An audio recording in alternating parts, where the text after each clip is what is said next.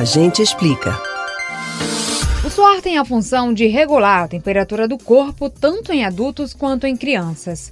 E os pequenos podem apresentar odor de suor em diferentes faixas etárias. Mas isso não quer dizer que eles devem usar desodorantes, já que esses produtos contêm substâncias químicas que irritam a pele sensível da criança. Claro que não é regra, mas o ideal é que se espere o máximo possível. Se o objetivo é apenas deixar a criança cheirosa, use perfumes específicos para o público infantil, feitos com substâncias apropriadas e testados dermatologicamente. Mesmo assim, teste antes se não causa reações alérgicas na pele. O ideal é que, se precisar, as crianças usem desodorante Rolon, infantis ou sem álcool. No caso de bebês com menos de um ano, é aconselhável passar o perfume somente na roupa.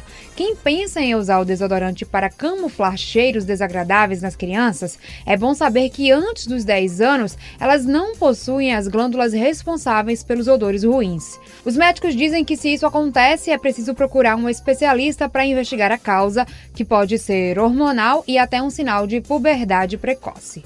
Existem ainda outros fatores que podem fazer com que crianças apresentem algum cheiro fora do normal nas axilas. Os mais comuns são bactérias, o suor não tem cheiro, porém passa a ter ao entrar em contato com bactérias presentes naturalmente no corpo humano, principalmente nas axilas.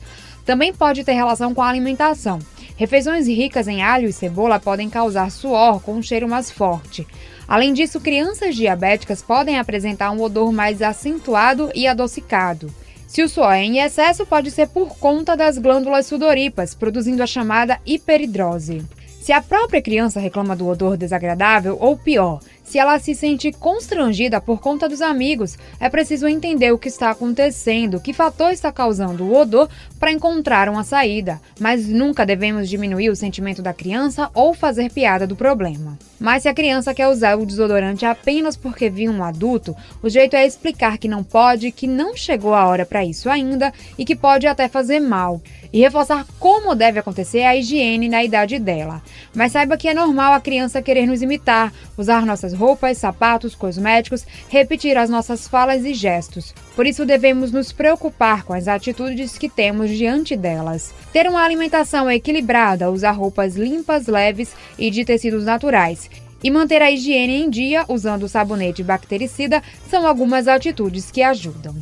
Você pode ouvir novamente o conteúdo do Agente Explica no site da Rádio Jornal ou nos principais agregadores de podcasts Spotify, Google e Apple Podcasts. Camila Brandão para o Rádio Livre.